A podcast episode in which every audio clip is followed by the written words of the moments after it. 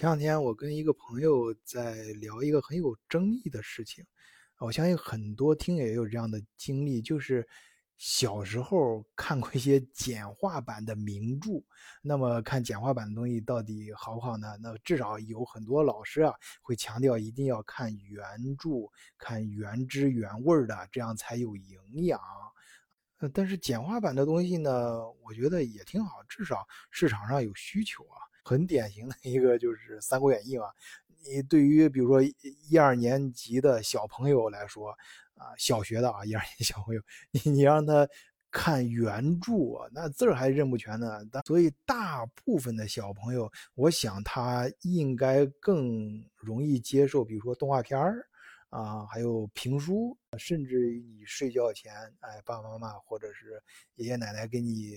讲的故事。对，还有我们小时候，现在好像都没了，就那种连环画，用毛笔中国画的那种画法画出来的那种连环画。哎，说起这事，我觉得这玩意儿特别好啊，为什么现在都没了？这个东西要是好好把它包装一下，我个人觉得它不比日本的动漫差呀。我觉得在，呃我我觉得很多方面，它的表现力可能比日本的这种动漫的风格还更好。啊，表现的张力还更大，甚至我觉得它的艺术价值也很高啊。当然，这跑题跑又有点远了，我接着回来说这个名著简化版。呃，我小时候啊，其实看过一一个小册子，就很薄很薄的一本书，一本一本小说啊，呃，叫呃《战国故事》，一共有十二本。当然，我看的时候一次，我爸给我一本啊，看看完之后，哎，我爸又给我一本，然后又一本又一，到最后我就发现一共那是一套书，十二本。啊，呃，就我是在我爸的这种精心诱骗下，居然不知不觉的把十二本看完了。最后看完之后，我才十二本摞在一起，每一本挺薄，但摞在一起还挺厚的。呃，而且我到长大了之后才知道，这一套书其实是《战国策》的简化版。所以我就想，如果当时你扔给我一本《战国策》，那我小学时候我肯定不会看的，我我估计连翻我都不会翻。呃，但是通过这种方法，哎，我把这些故事，至少故事，哎，很小的时候就全部都了解了。其中还有很多都对我造成了很深刻的影响，直到现在我都特别喜欢战国那时候的文化。呃，我觉得那时候真的是产生一些思想啊，一些东西，呃，非常的有力度感。啊，特别里面我记得有一句话叫，呃，智者见于未萌。啊，愚者爱于事成。呃，其实到后来也有人说居安思危啊，啊，遇事则立啊，什么反正就是提前做一些规划啊什么的，啊，这就是这个道理。但是，哎，《战国策》里面的这些它对应的小故事和这些语言呢，啊，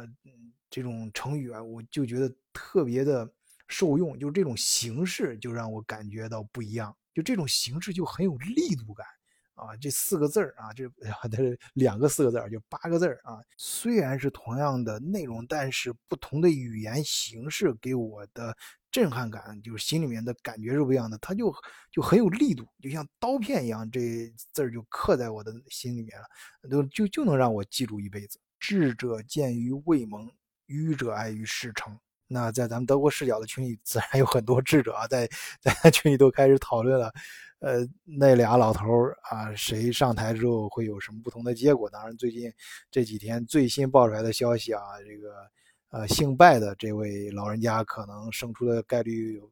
更大一些。那他他上台之后，对中国对其他国家有什么影响呢？嗯，中国的事儿咱不好说啊，在这平台上，咱 就是咱就重点说德国德国视角嘛，也就是德国的媒体。啊，也是做出了很多讨论啊，也有很多文章已经出来了，就是讲如果拜登上台之后，那对德国的营经济会有什么影响？呃，首先拜登这个人啊，跟特朗普就完全不一样啊。我刚才说了，语言的内容可能有时候。呃，大致相似，但是这个形式不一样，效果就也会有很大的差别。那这两个老头儿差别，它形式就很大了啊！你 至少出身是完全不同的阶层。呃，我记得拜老人家有一句话，我就特别的感动，而且就是特别能够说明他跟呃川普的不同，就是他有三十多年啊，上下班的路上要花费四个小时。那人家说为什么他要这么费劲呢？啊，这么辛苦呢？他说不辛苦呀，我感觉很幸福，因为在孩子睡觉前，我能给他最后一个晚安。早上醒来，我能给他第一个亲吻。那你想这件事儿就很有说服力啊！你至少说明他不是很有钱嘛，不能在离上班很近的地方直接买房，甚至他不一定能租得起。而自己任劳任怨三十多年呀，来回来奔波，那他又是非常的自律性很强，而且是非常重视家庭关系。啊，非常爱自己的子女，而且这哥们儿还有一个小细节，就是小时候是口吃，这个我深有感触，因为，呃，我小时候口吃也很严重，很厉害。这个我在前面节目里面也提到过，呃，特别是头几期，中间也有几期啊，大家能感觉到，就是我有的地方确实口吃，嗯，但是随着年龄增长和自己采取一些办法，哎，逐渐的克服啊，呃，现在呢，口吃有时候不定时的，不定哪一阵，我也不知道，有的时候可能就。说什么事儿就突然口吃了，呃，有些听友也在评论区呃批评我嘛，说你口吃还出来做节目。不过我听到这个心里倒是觉得挺舒服的，因为呃我就是想证明口吃也能做主播。那个就像人家那个拜老人家这一块就很好啊，人家就是后来成了很这个至少在德国不是在美国，人用自己的行动呃自己的人生后来。这一步步走过的路，证明他可以成为，虽然是口吃，还可以成为一个非常成功的演说家。呃，好了，我们就不在这儿煽情了啊，搞得像撒狗血一样。但是通过这个非常明显的对比啊，呃，德国人就得出结论了，说这个拜登上台之后呢，呃，他的对外政策和一些行动。就会更有约束力，至少跟德国人沟通的时候，就不会像他的前任那样那么的放荡不拘。有些事情还是要讲一些规矩的啊，你不能我国家跟国家之间的交往，很多消息我必须从你的推特、什么社交账户和一些报纸的花边新闻上才先 先知道的，这显然不靠谱嘛，这肯定不行。当然，对这个川大爷的这种放荡形骸的这种呃风格啊，有人也非常欣欣赏，哎，也有也有人喜欢啊。但是德国人还是希望你国家跟国家交往的时候还是严谨一些啊，呃，这样我们在制定一些政策的时候才有一定的预见性嘛，嗯，而且你也不会呃像就是真的像商商场上两个商人在做生意啊，你动不动呃吓唬我一下什么的啊啊。这特朗普老是吓唬德国人嘛，动不动我给你提高关税啊，你这个卖汽车什么在我这儿有问题啊，什么等等的，至少是应该在事前以国家领导人对国家领导人应该有的这个渠道先提前沟通一下嘛。所以在这方面呢，呃，德国人就还是挺喜欢拜登来主持这样的事情，呃，但是德国人也看得非常清楚啊，呃。在一些大的框架下，呃，拜登应该不会说把特朗普的一些外交的一些东西完全推翻。你比如说很典型的像 WTO，但是德国人对拜登关于呃巴黎气候协定这个事情是非常看重。这个我在前面节目里面也非常也讲过，拜登自己他至少是承诺他上嗯台之后。呃，会让美国重新加入这样的组织，呃，但是我必须再次强调啊，他他就是德国人，也是德国人再次强调，他不会做出，应该不会做出方向性的改变，啊，也就是说，德国到时候还会面临，我不知道这样说会不会这期节目被剪掉啊，但是这是一个很重要的事儿，我必须要说，就是德国人，我在前面节目里面也表达过，呃，就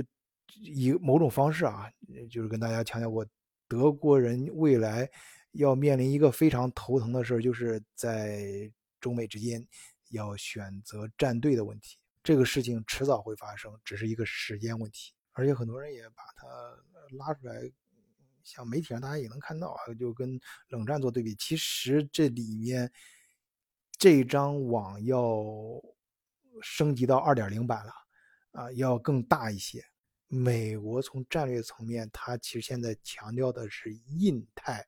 不是仅仅的亚太，也不是简单纯的北约。前两天我还看德国报上在讲，嗯，呃，德国的国防部部长在搞，就是派军舰到呃亚洲那边去嘛，就是这搞的也是强，也是提到的。呃，印太这个词儿要加入跟澳大利亚在一块儿，然后乱讲，还有其他事儿，这个大家自己可以去看新闻。如果是，呃，反正在节目里面肯定是不能够讲太详细的这事儿。那我想有很多听众也看了，啊，今天拜登发的最最新的演说，啊，就是说他说他自己说他上台之后要，啊，有很多想法。从哪开？但从哪开始呢？从哪开第一刀呢就是控制新冠病毒，他要用科更科学的方法来，呃，带领美国走出这个困境。这儿呢，在德国媒体上倒没说啊，德国这边，呃，强调的更多的是，呃，这老人家上台之后要面临的第一个难题就是债务。德就美国现在的负债，美国政府的负债已经是，呃，政府 GDP 的百分之百了，也就是说。这全年，呃，整个一年，美国必须不吃不喝，一分钱都不花，所有的 GDP 用来用用起来才能够还清他的债。啊，如此高的这种债务下，那大家今年也看到相应的一些，呃，美联储的一些呃政策啊，以前还都是，呃，说百分之多少百分之多少，有有个数，到相关政策的时候，直接，印印这个美元就就没有。边界了就没有限制啊，就就机器能开多快你就印多少。所以现在你看美国不是也面临这情况吗？大家在各种媒体上也看到，美国那边有一些 UP 主在讨论，到底在美国现在要不要买房啊？这房价按说现在这种经济状况什么的应该会跌，但为什么房价没跌呢？反而会涨呢？那当然涨了，因为马上这么多钞票出来之后面临的，呃，你这个。钱越来越不值钱了，你肯定是下一步要出现美国要出现货币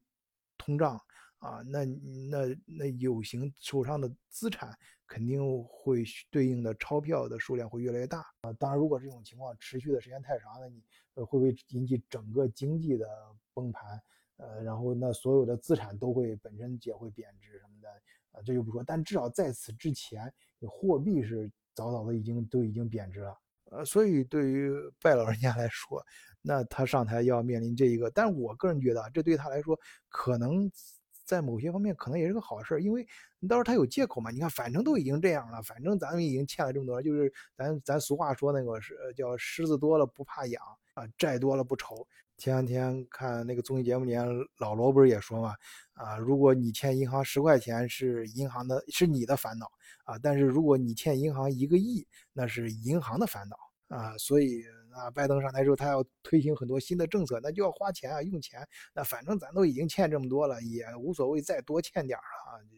搁着劲儿花，使劲造啊。当然我这是细说啊，就是很不负责的啊，随随便聊，大家就随便听。但是德国媒体上有几个很严肃的。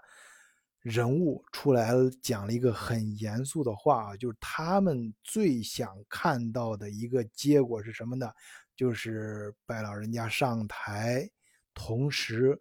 呃，美国的国会被分裂，出现这样一个结果，